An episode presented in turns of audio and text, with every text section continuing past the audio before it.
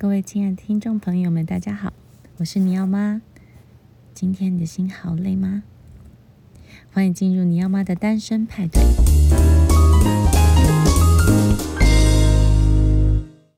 今天呢，我们要来聊一聊的是一个雅斯伯格的这件事情。雅斯伯格你一定有听过，对不对？因为大家都说呢，我们的台北市长柯文哲他就是有雅斯伯格症。这个亚斯伯格症到底是一个什么症状？大家知道吗？大家听过，但是没有相处过的话，其实可能还是会有很多的不了解。为什么尼奥妈今天要来讲亚斯伯格这个主题？是因为我们家的尼奥呢，他就是一个亚斯伯格的小孩。事实上，亚斯伯格是怎么样呢？我们今天现在分享一下他的背景。其实他是在这个一九四四年哦，就是二战时期，由亚斯伯格医师所发表的一个论文。他是一个小儿科医生，所以他其实终其一生，他都在照顾这些孩子们。他就发现了有很多类似自闭症的症状，可是呢，又有一些不一样的地方。那他们都有一些共同的特质。我觉得他其实蛮厉害的，因为其实亚斯伯格的特质有一点难被发现，因为大部分的人可能会以为他是个性问题或是教养问题。最主要的是，我等一下要来跟大家说一下雅斯伯格发现他们跟我们很不一样的地方是哪些特质。雅斯伯格医生他在呃一九四四年的时候就写了论文，但是事实上是在。呃，应该是一九八零年代的时候才被公布在世界上，因为主要是他用德文写嘛，大家比较看不懂，就这样，然后所以都没有什么人讨论。亚斯伯格症跟自闭症，现在目前啦，在世界上他们是被归在一个泛自闭的类别里面，只是呃轻跟重的问题。所以呃，亚斯伯格特质它是属于自闭症大伞里面的比较。轻度的部分，大家理解的自闭症患者会有一点不太一样哦，因为我们以前理解的自闭症患者，他就是眼睛不能跟你直视嘛，身体上最好也不要接触他，因为他们其实就是在一个封闭的状态。那有时候语言上面，他们也会呃不愿意开口的几率是大的。但是雅斯伯格的小朋友。或是大人，事实上他们有的是口若悬河哦，就是非常会讲话的。像像尼奥就是他讲到他有兴趣的话题的时候，你怎么样打断都打不断啊。他那个就是话题，你就是切不进去。不过他讲的东西都是呃，他有研究过，他非常有兴趣，然后很有呃论点的东西。所以事实上我也很爱听啦。只是有时候就是他会讲不停，比如说呢，哈利波特呢，我就要重复的一直听哈利波特里面的各种咒语，对，然后那些咒语是功能是什么？那但是他讲一百次我也是听不懂，所以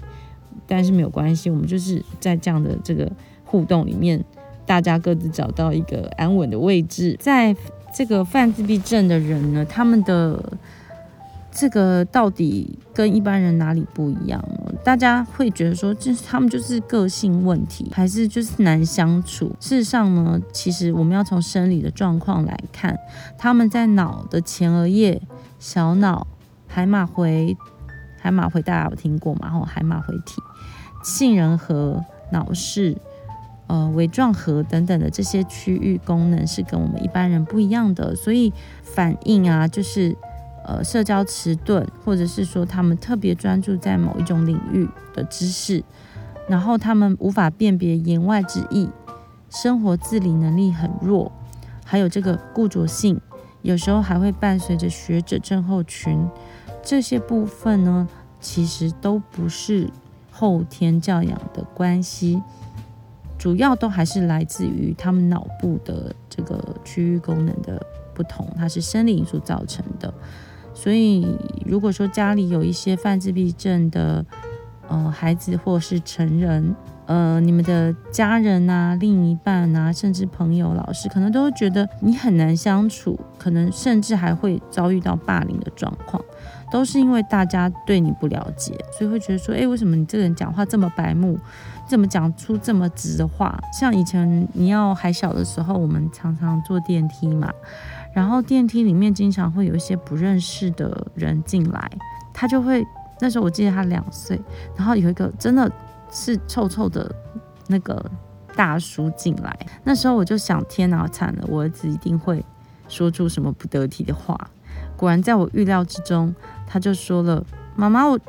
我闻到一个很臭的味道。”那电梯里就是只有我，你要跟那位臭臭的先生，所以 大家可以想象雅思的妈妈在什么样的一个处境吗？所以呢，在你要很小的时候，其实我经常经常跟陌生人道歉，就是哦，不好意思，不好意思，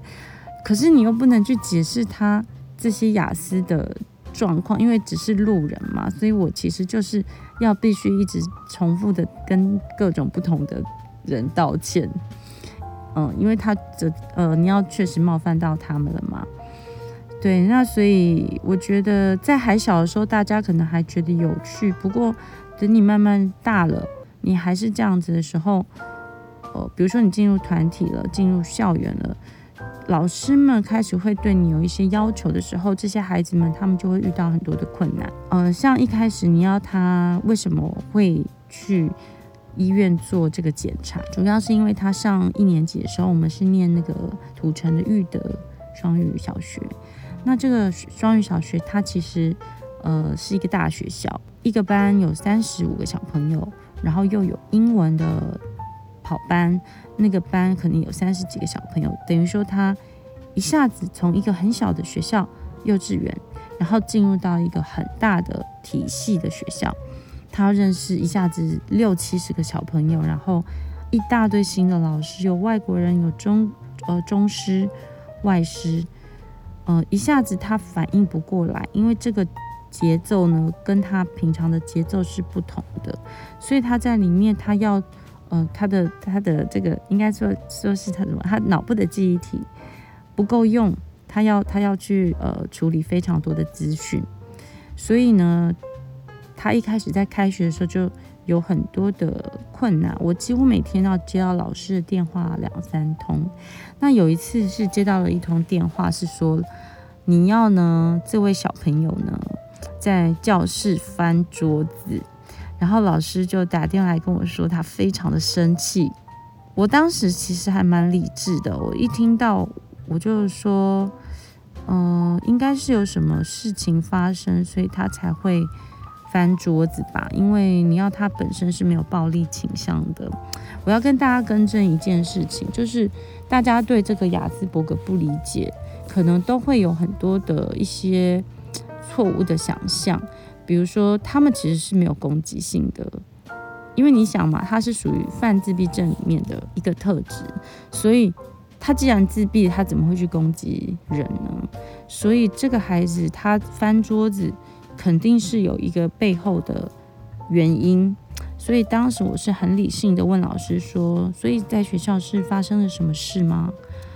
哦，于是才老师才告诉我说：“呃，是因为你要说的一句话。”然后同学说他有说，你要在学校翻桌的这件事情呢，原来是这样子的哦。比如说你要说的一句话，然后呢，B 同学呢就说你要说的某句话，但是这句话的所有的结构跟用词，它不完全是你要说的话，所以你要就说他没有说。然后 C 同学就加进来了，说他有说啊。后来可能班级上吵成一片，然后于是呢，老师当时的处理方式是叫全班表决，说听到你要说这句话的小朋友请举手。啊，几乎全班都举手了嘛。所以他这个就是一个罗生门，所以你要觉得他在那个处境下面没有人理解他，于是他就是翻桌子。来表示他的愤怒。当然，他雅思的状况是说，他不能去判断说，在学校我们不能做翻桌子这个动作，因为他属于是暴力性的，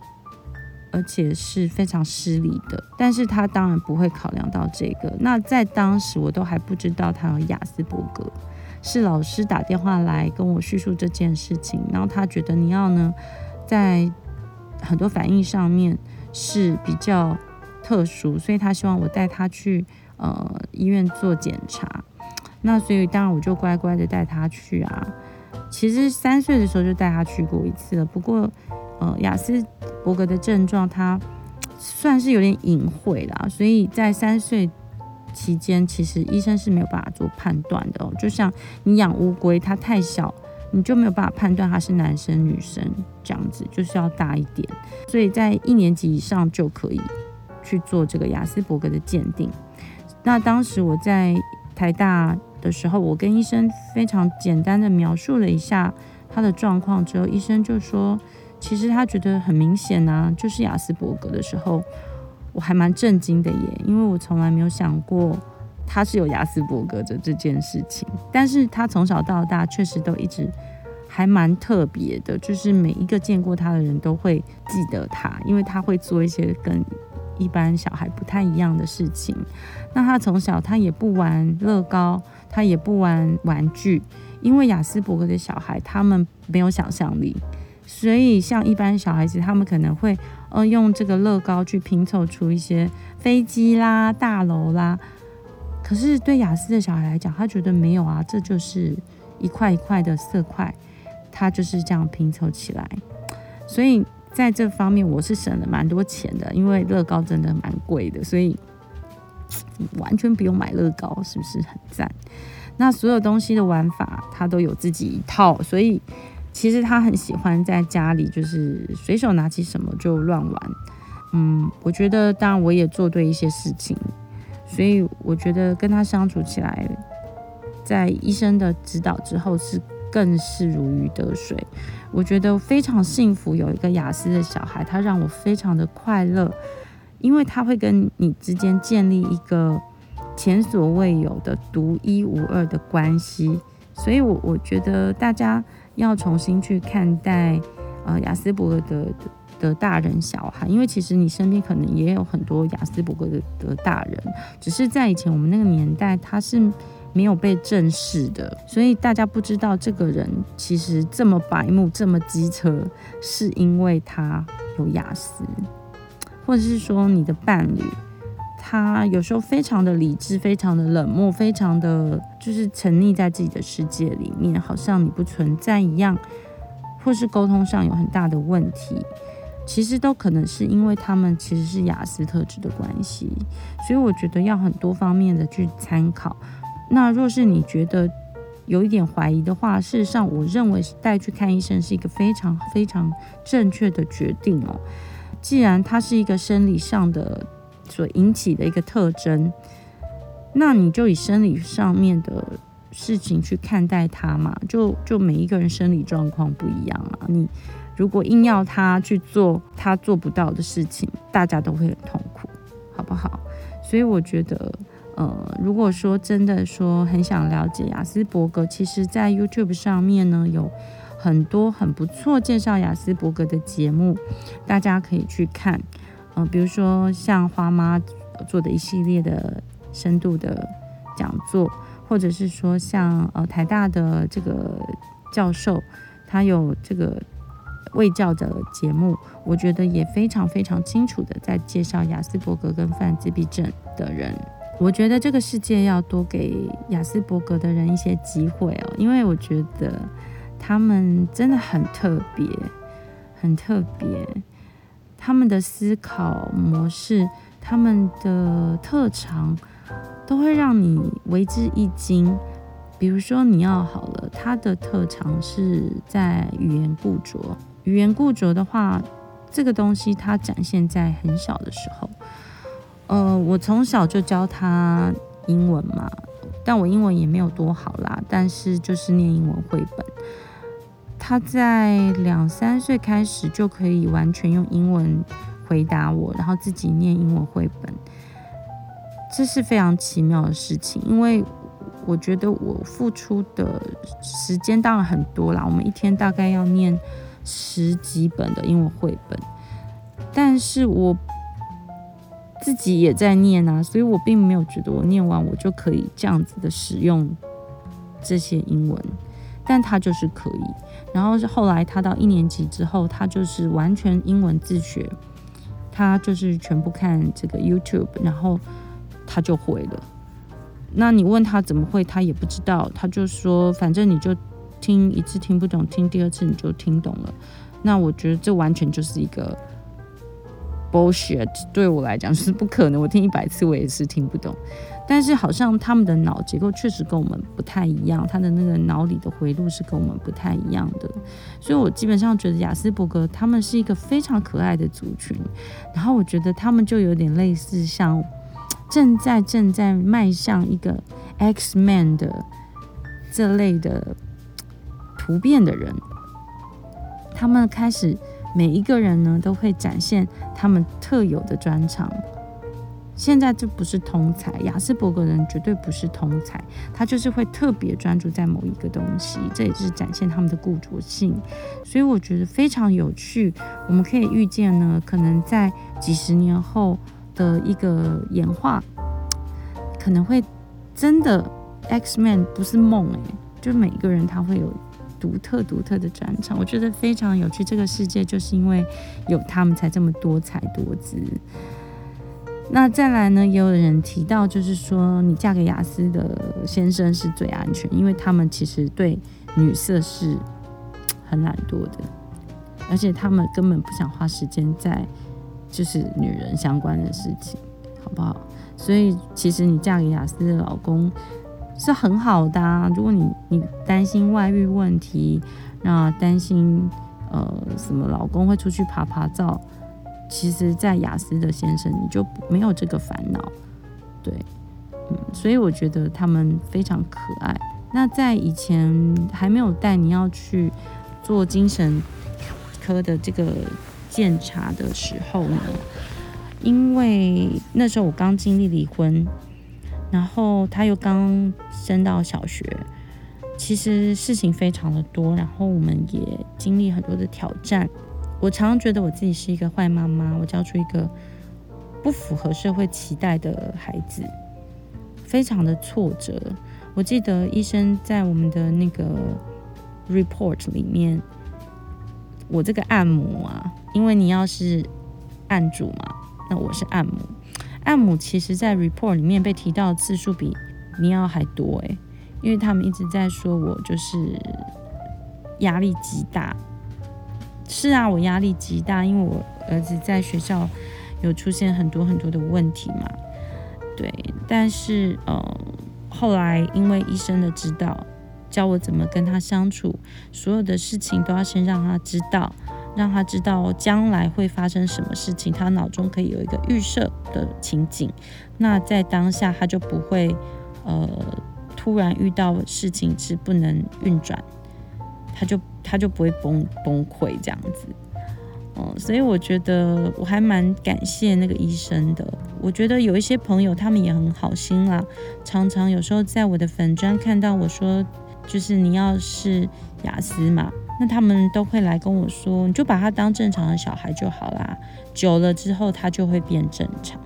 而事实上，我想要真的跟大家说，是不会的，因为他就是一个生理性的状况，并不是说你嗯把他强制的当正常，他就是正常。他正这样子的做法，有点像说他是左撇子，你硬要把他改成右撇子。我不懂，我我还是觉得说维持孩子原本的样貌吧，这是对我们的一种学习呀。我们曾几何时可以，